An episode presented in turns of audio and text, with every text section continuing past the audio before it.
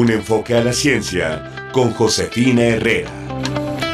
Hola Josefina, ¿cómo estás? Hola, Qué gusto ¿qué saludarte en este día de la Constitución. Exactamente, pues estamos aquí presentes, por supuesto, en este noticiario Enfoque Noticias que trabajamos todos los días de lunes a viernes. Y claro, si ocurre algo muy importante, allí estaremos también.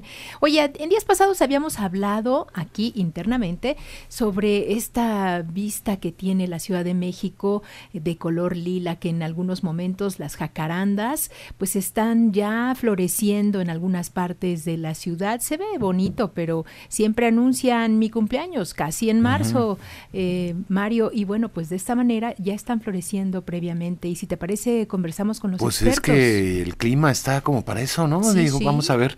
Claro, vamos a platicar. Bueno, pues vamos a hacer enlace en ese momento con la doctora eh, Ivonne Olalde. Ella es bióloga del Instituto de Biología y también forma parte del equipo del Jardín Botánico de la UNAM. ¿Qué tal? ¿Cómo le va, bióloga? Qué gusto saludarle. Buenos días, un gusto igualmente. Cuéntenos qué es lo que está pasando en nuestra Ciudad de México, que ya están floreciendo en enero las jacarandas y en febrero también, por supuesto. Bueno, todas las plantas con la información genética que tienen están preparadas para responder al clima en donde se desarrollan, ya sea la temperatura, el agua, las horas de luz o sombra. Las plantas responden y se preparan para florecer o para fructificar. Y como hemos visto en la Ciudad de México, eh, los días de calor están ya, eh, eh, los, los estamos viviendo ahorita y las plantas están respondiendo a esto. Cada vez la temporada de frío es más corta y se siente más calor. Claro, claro, pero no podemos por ello alterarnos ni saber que el cambio climático ya ha modificado todo. Bueno, nos puede servir como una señal de que poco a poco el clima está cambiando. No es de la noche a la mañana, es algo que va siendo paulatino, pero vemos que las plantas están respondiendo a esto. Cada vez la temporada de lluvias es más corta, aunque cae mucha lluvia en poco tiempo, eh, la temporada se hace más corta y tenemos más calor. Claro. Entonces, este, las jacarandas ayudaron a esto, a que la gente lo percibiera, nos diéramos cuenta, pero es algo que viene pasando desde hace algunos años. Y bueno, en este sentido, sabemos la jacaranda no necesariamente es nativa de nuestro país, pero sí ilumina muy lindo nuestra nuestra ciudad, ¿no? Pues sí, no es la planta ideal para tenerla aquí, nadie nega su belleza, pero es una planta exótica. Efectivamente. Oiga, ¿y qué otras cosas han cambiado? Usted que este, forma parte de este jardín botánico que entiendo también se le llama museos vivos, eh, por lo que tienen esta gran flora.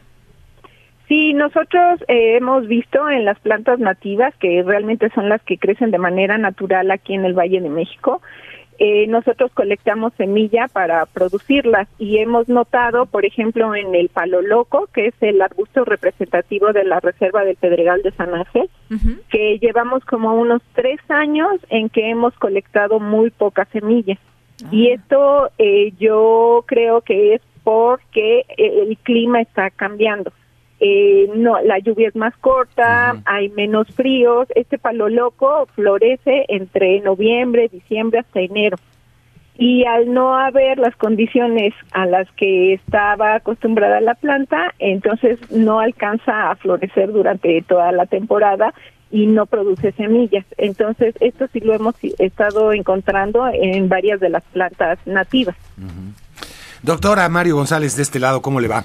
Oiga, días. este, a ver, la disyuntiva para aquellos que tienen jardines, que tienen un jardincito, tienen una, un- plantas también, ante una situación de sequía, de, de estiaje como el que estamos viviendo y que parece que se va a prolongar, eh, pues eh, siempre está riego, no riego, a qué hora riego, este, qué agua uso para el riego, para que no esté yo eh, desaprovechando eh, el agua potable. Y, y evidentemente estamos en un momento de- donde pues eh, eh, hay plantas que son mucho más sensibles a la falta de, agua, ¿no? Que no pueden acumular agua en el tiempo, así que requieren de más riego, doctora. Bueno, desde la planeación de qué planta elijo para poner en mi jardín o frente a mi casa, eh, eh, es mejor escoger las plantas nativas que son las que están acostumbradas al clima y a las condiciones del Valle de México. Estoy hablando específicamente aquí de la ciudad. Claro. Las plantas que nacen aquí, que de manera natural se distribuyen aquí, están acostumbradas a estas temporadas de sequía y luego una temporada de lluvia fuerte. Estas plantas son más resistentes que si me traigo una planta tropical, por ejemplo, que son muchas de las que tenemos en, la, en las calles de la ciudad, son plantas que vienen de lugares tropicales y es, ellas necesitan más agua. Otro consejo sería colectar el agua de lluvia. eh, no la puedo utilizar para beber, pero sí la puedo utilizar para riego. Y es mejor hacer riegos profundos eh, o muy temprano o ya cuando el sol se metió, que no se va a evaporar parte de esa agua que yo uso. Hago riegos profundos que para que llegue bastante abajo en el suelo el agua y así dejo de regar varios días.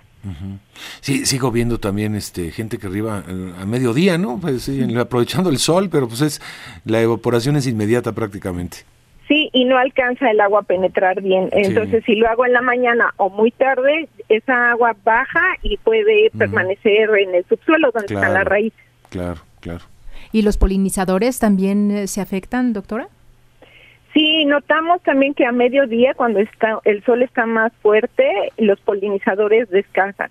Entonces están más activos o más temprano cuando todavía el sol no cae en pleno o ya vuelven a reactivarse en la tarde. Eh, mientras tengamos más eh, plantas diversas en nuestro entorno, que elijamos plantas con flores, plantas nativas, que son las que están relacionadas con los polinizadores nativos, estamos ayudando a que ellos también tengan alimento. Bien. Eso es. Doctora, pues muchísimas gracias por compartir aquí su conocimiento en Enfoque Noticias. De nada. Gracias, doctora. Un gusto, Ivonne Olalde, académica del Jardín Botánico. Pues ahí está. Ahí está la este, información. Sí, no, no, hay, hay muchas cosas que creo que, bueno, uno asume que ya sabe, pero no, no, está más reiterado. No está de más, claro. Gracias, José. Gracias a ti, Mario.